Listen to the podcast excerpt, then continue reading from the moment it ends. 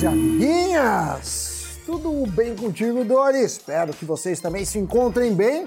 Bom, muito se ouve falar sobre paraísos fiscais.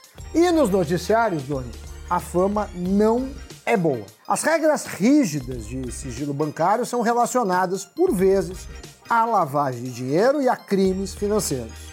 Mas, pergunto, será que é mesmo ilegal?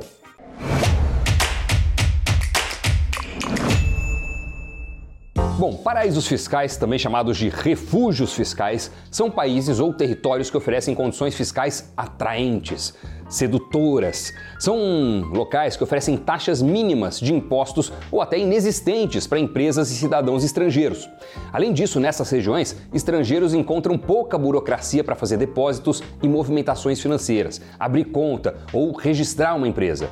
Isso sem contar que o sigilo bancário por lá é rígido, não tem divulgação das informações sobre os seus clientes em seus países de origem, até mesmo para fins judiciais. O Brasil considera paraíso fiscal para fins tributários o destino que tributa uma taxa menor que 20% ou que não tenha regras de transparência a respeito de titularidade ou composição societária de empresas.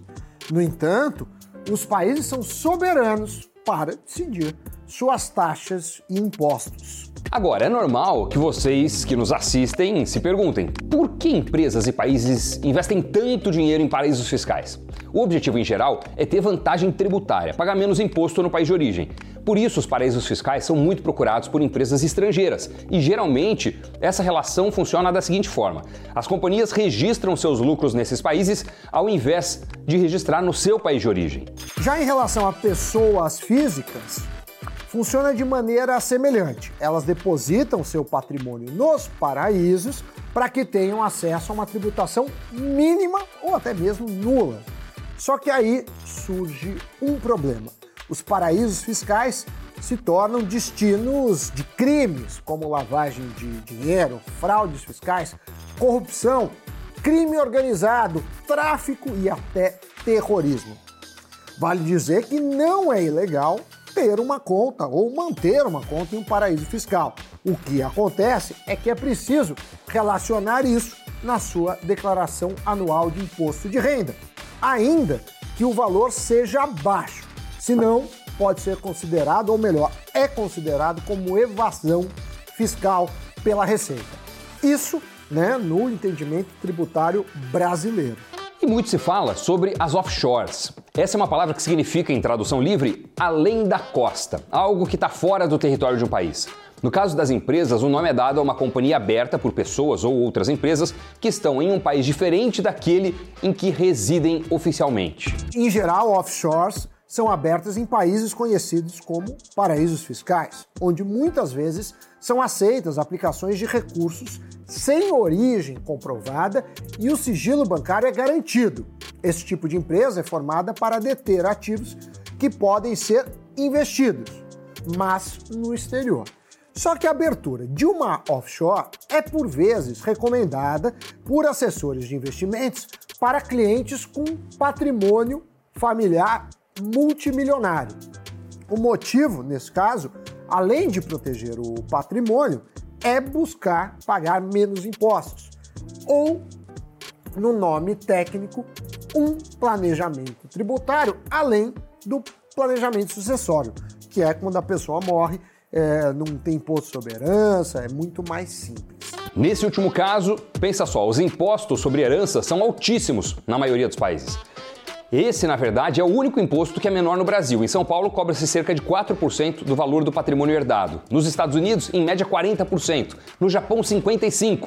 Logo, do patrimônio herdado, nesses países, praticamente metade ou até um pouco mais fica para o governo. Em alguns casos, a aplicação de recursos no exterior também pode ser feita por meio de um fundo de investimento estrangeiro que oferece várias vantagens tributárias semelhantes às da offshore. Ou seja, Dani, enquanto os recursos estiverem lá com o fundo, não há cobrança de imposto aqui no Brasil. Então, o pagamento de imposto só é exigido no momento do resgate total ou parcial das cotas desse fundo. A Receita Federal tem uma lista de paraísos fiscais. Entre eles estão Andorra, Bahamas, Ilhas Caimã e Chipre. No entanto, tem outros países que são vistos, são considerados como paraísos também. Casos de Suíça, Hong Kong, Panamá, Malta, Bermudas, Mônaco, onde a cada três pessoas uma é milionária, Ilhas Virgens Britânicas, Ilhas de Man, Ilhas do Canal e Ilhas Maurício. Essas duas últimas têm subsidiárias do Goldman Sachs, Morgan Stanley, JP Morgan, Citigroup, Pepsi e Apple. Segundo o relatório do ITEP, que é o Institute on Taxation and Economic Policy. Um dos principais motivos para atrair essas empresas é o baixo imposto corporativo de no máximo 15%. Já em Luxemburgo, mais de 35% de todas as empresas da Fortune 500 tinham uma ou mais subsidiárias no país em 2016. O país tem leis favoráveis aos negócios, o que permite às empresas internacionais aproveitarem as brechas fiscais. Bem, ninguém gosta de pagar imposto, isso é uma verdade. Só que, infelizmente, Doni, tem extremos de todos os lados. Quem paga muito e é o lado mais frágil da ponta e quem não paga nada. E geralmente é o lado mais forte, quem mais lucra. Muito bem, programa interessante. Paraísos fiscais. Curioso também que muitos desses paraísos também são paraísos naturais, né?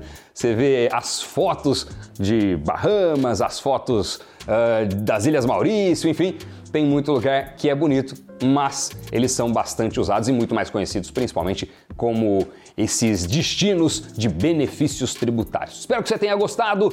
Já deixa seu like, já se inscreve no nosso canal Invest News e não acabou não. Pera aí, tem o um giro de notícias. E o Nubank vai iniciar testes com um novo programa de recompensas. A companhia anunciou o Nunos, um programa de relacionamento gratuito que oferece recompensas aos clientes. Essas recompensas se dão através de missões atreladas à jornada financeira. A novidade tem previsão de lançamento para toda a base em 2023. Marfrig anunciou o valor a ser pago em dividendos aos seus acionistas com posição acionária até 19 de agosto. O valor será de 75 centavos por ação. Os dividendos serão pagos em 15 de setembro. Já a Telefônica Brasil aprovou o pagamento de 300 milhões de reais em juros sobre o capital próprio. O montante equivale ao valor líquido por ação de 15 centavos. O valor será pago aos investidores que até o dia 31 de agosto de 2022 detinham ações da companhia. Gigantes do setor bancário, como JP Morgan e Bank of America, enfrentam coletivamente mais de um bilhão de dólares em multas regulatórias. O motivo? Seus funcionários usaram WhatsApp e e-mail pessoal no trabalho, ferramentas não aprovadas em um ambiente regulado pela CVM americana. Dito isso, Doni, vamos continuar no paraíso das finanças, da informação, da economia, ou seja, no Invest News. Nos vemos no próximo Cafeína ou na programação. Tchau, tchau. Valeu, pessoal. Até o próximo Cafeína. Tchau.